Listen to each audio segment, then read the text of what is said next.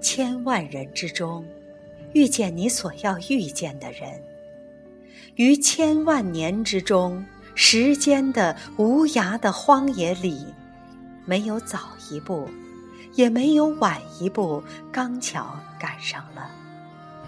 那也没有别的话可说，唯有轻轻地问一声：“哦，你也在这里吗？”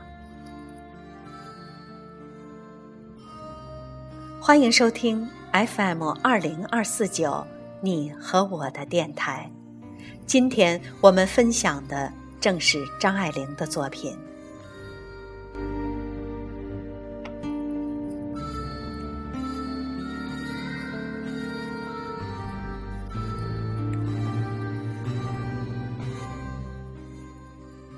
所有处在恋爱年龄的女孩子，总是分成两派。一派说爱对方多一点是幸福的，另一派说对方爱我多一点才是幸福的。也许我们都错了，爱的形式与分量从来不是设定在我们心里。你遇上一个怎样的男人，便会谈一段怎样的恋爱。说好永远的，不知怎么就散了。最后自己想来想去，竟然也搞不清楚当初是什么原因把彼此分开的。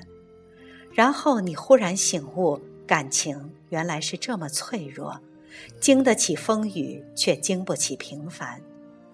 也许只是赌气，也许只是因为小小的事，幻想着和好的甜蜜或重逢时的拥抱，该是多美的画面。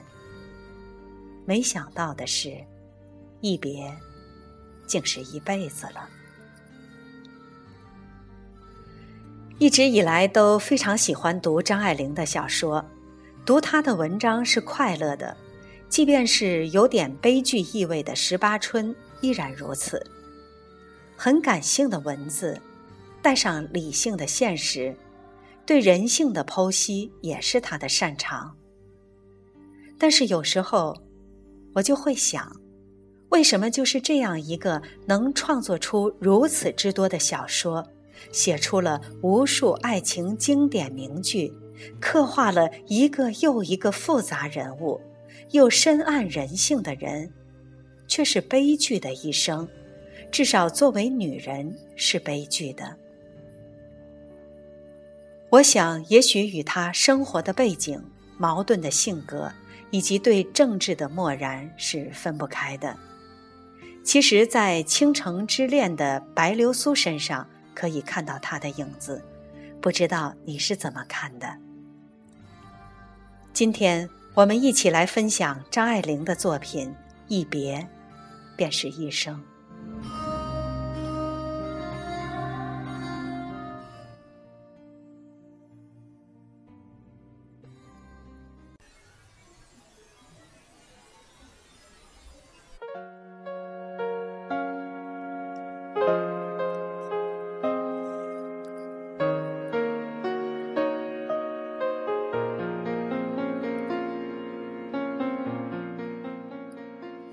有些人一直没机会见，等有机会见了，却又犹豫了。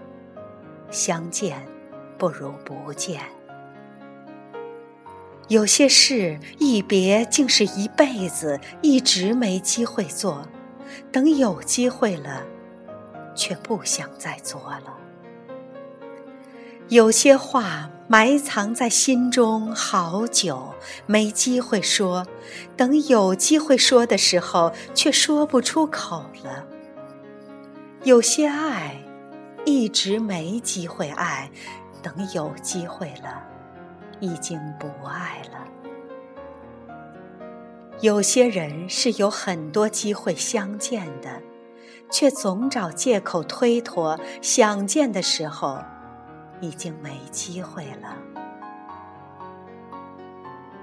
有些事是有很多机会去做的，却一天一天推迟，想做的时候却发现没机会了。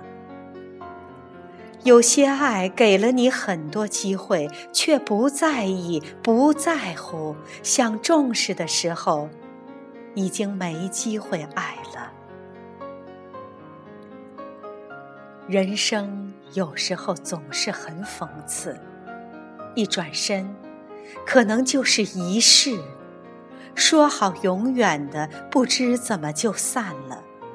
最后自己想来想去，竟然也搞不清楚当初是什么原因把彼此分开的。然后，你忽然醒悟，是没有好好珍惜，或者不敢去面对。一别，便是一生。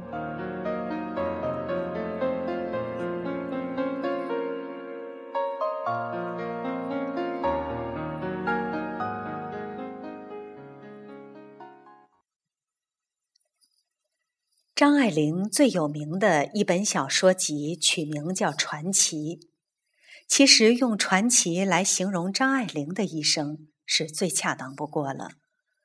张爱玲有显赫的家世，她的祖父张佩伦原是清末的著名大臣，而她的祖母则是李鸿章之女。但是到她这一代，已经是最后的绝响了。张爱玲的童年是不快乐的，父母离婚，父亲又一度扬言要杀了她，而她逃出父亲的家，去母亲那里。母亲不久就又去了英国。她本来考上伦敦大学，却赶上太平洋战争，只得去读香港大学。要毕业了，香港沦陷，只得回上海。她与胡兰成的婚姻也是一个大的不幸。本来在文坛成名是件好事，可是这在解放后居然成了罪状，最后只得远走他乡。其实，有的人如果此生从来不曾遇见，人生也许会是另外一种景致，恰如胡兰成之于张爱玲。一九四四年初，胡兰成在南京寓所短暂休息。躺在藤椅上看苏青新寄来的《天地》，作为汪伪政府的宣传部长，又是颇有声名的才子，时常会收到这一类增刊。然而他看着看着，坐起来了，因为这一期上刊登了一篇不寻常的小说《封锁》，作者是个陌生而普通的名字——张爱玲。他看着看着。不觉坐直起来，细细看完一遍，复又从头看起。其实胡兰成只说这小说写得好，没做过分析。文中的男主角倒和他有几分相似，想要浪漫却脱不了俗，一点点油滑加无奈，偶尔也会豪气冲天，立即又自怨自艾地颓唐下来。张爱玲准确地刻画了这一类中年男子的情态。胡兰成最初对张爱玲的欣赏里，其实有一点如遇知音的过电感的。当然这么说，胡兰成一定不会承认。然后胡兰成便寻了机会登门拜访张爱玲，先是不见，第二天却又打过电话，反要去拜访胡兰成。张爱玲前拒而后访，大约警觉的本性使然。胡兰成如愿见到了张爱玲，可是真人到了眼前，他居然有些失望，因为在胡兰成眼中，这女子竟如中学生。于是问起她的生计，又谈起自己的经历，就这么一个说一个听，不知不觉过了五个小时。胡兰成送张爱玲出门，两人并肩走着。胡兰成突然说：“你这么高，怎么可以？”这话把俩人说得非常近了。这本是张爱玲笔下男主角的拿手好戏，他就要起反感了，却终究没怎么样。也许是深陷其中，难识庐山真面目。也许怎样的女子寂寞中，也会渴望一个男子轻薄的冒犯。最初的诧异与警觉只是一闪而过，很快便转成准备爱了的不胜欢喜。第一次见面，张爱玲文采与形象的反差令胡兰成惊讶。他愿意猜测，张爱玲必有她所不知道的精彩有趣的一面。第二天，胡兰成去拜访张爱玲，在这里，胡兰成见了这真正大家闺秀的华贵之气，少不了要归心低首。而张爱玲的房间，除了贵族底蕴。还有明亮刺激的现代感觉，这一切都是胡兰成所不熟悉的。交往了几次，他于是给张爱玲写信，表达爱慕之意。张爱玲就这样爱上了胡兰成。说到这里，不妨可以让我们想象一下：如果张爱玲遇到的不是这个男人，而是另一个女子，她会不会爱上他？我想是会的，只要这个人不乏味，敢于进犯，有他所陌生的东西，比如像《飘》里的白瑞德，或是《简爱》里的罗切斯特，干脆或者就从他的作品里找个人，就是《白玫瑰与红玫瑰》里的童振宝。我认为，只要他们热烈地追求他，这个有无数理论而缺乏经验的女子，都会与他们相爱。一九四三年和一九四四年是张爱玲一生中最重要的两个年份。一九四四年五月，著名翻译家傅雷发表了当时最重要的评论文章，论张爱玲的小说。同年八月和十一月，张爱玲相继出版了她最具有代表性的小说集《传奇》和散文集《留言》。也就在这一年，张爱玲与胡兰成举行了婚礼。胡兰成、张爱玲签订终生，结为夫妇，愿使岁月静好，现世安稳。前两句是张爱玲写的，后两句是胡兰成写的，就是这句现在也非常有名的“愿使岁月安好，现世安稳”。然而不幸的是，这次婚姻只维持了两年。抗战胜利以后，因为与汉奸胡兰成的关系而消沉，很少有作品问世。一九四七年，他创作了电影剧本《太太万岁》和《不了情》，但是已经没有沦陷时期的风头了。上海解放以后，他仍在创作。一九五一年，发表长篇小说《十八春》。一九五二年七月，张爱玲终于离开了上海，供职于香港的美国新闻处。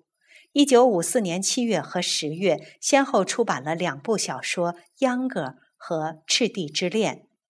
一九五五年秋天，又告别香港，远赴美国定居。在那里，他结识了六十五岁的剧作家赖雅。同年八月，三十六岁的张爱玲第二次结婚。婚后，他的生活十分拮据，艰难到难以想象。一九五七年春天，在台湾文学杂志上，他发表了到美国后创作的小说《五四轶事》。一九六七年，赖雅去世后，他又到美国做驻校作家。一九六九年，他将旧作《十八春》略作改动后，译名为《半生缘》，在台湾出版。一九七七年出版《红楼梦夜》，这是他多年从事《红楼梦》研究的成果。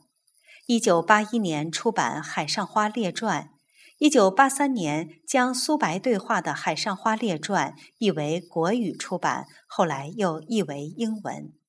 一九九四年出版自传《对照记》。张爱玲在晚年长期闭门谢客，过着寂寞的隐居生活。一九九五年九月八日，被人发现孤独的死于洛杉矶家中。这，就是张爱玲传奇的一生。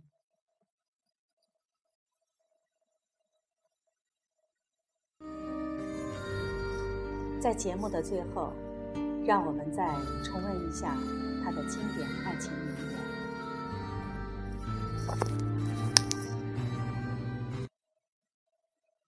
我要你知道，在这个世界上，总有一个人是等着你的，不管在什么时候，不管在什么地方，反正你知道，总有这么个人。”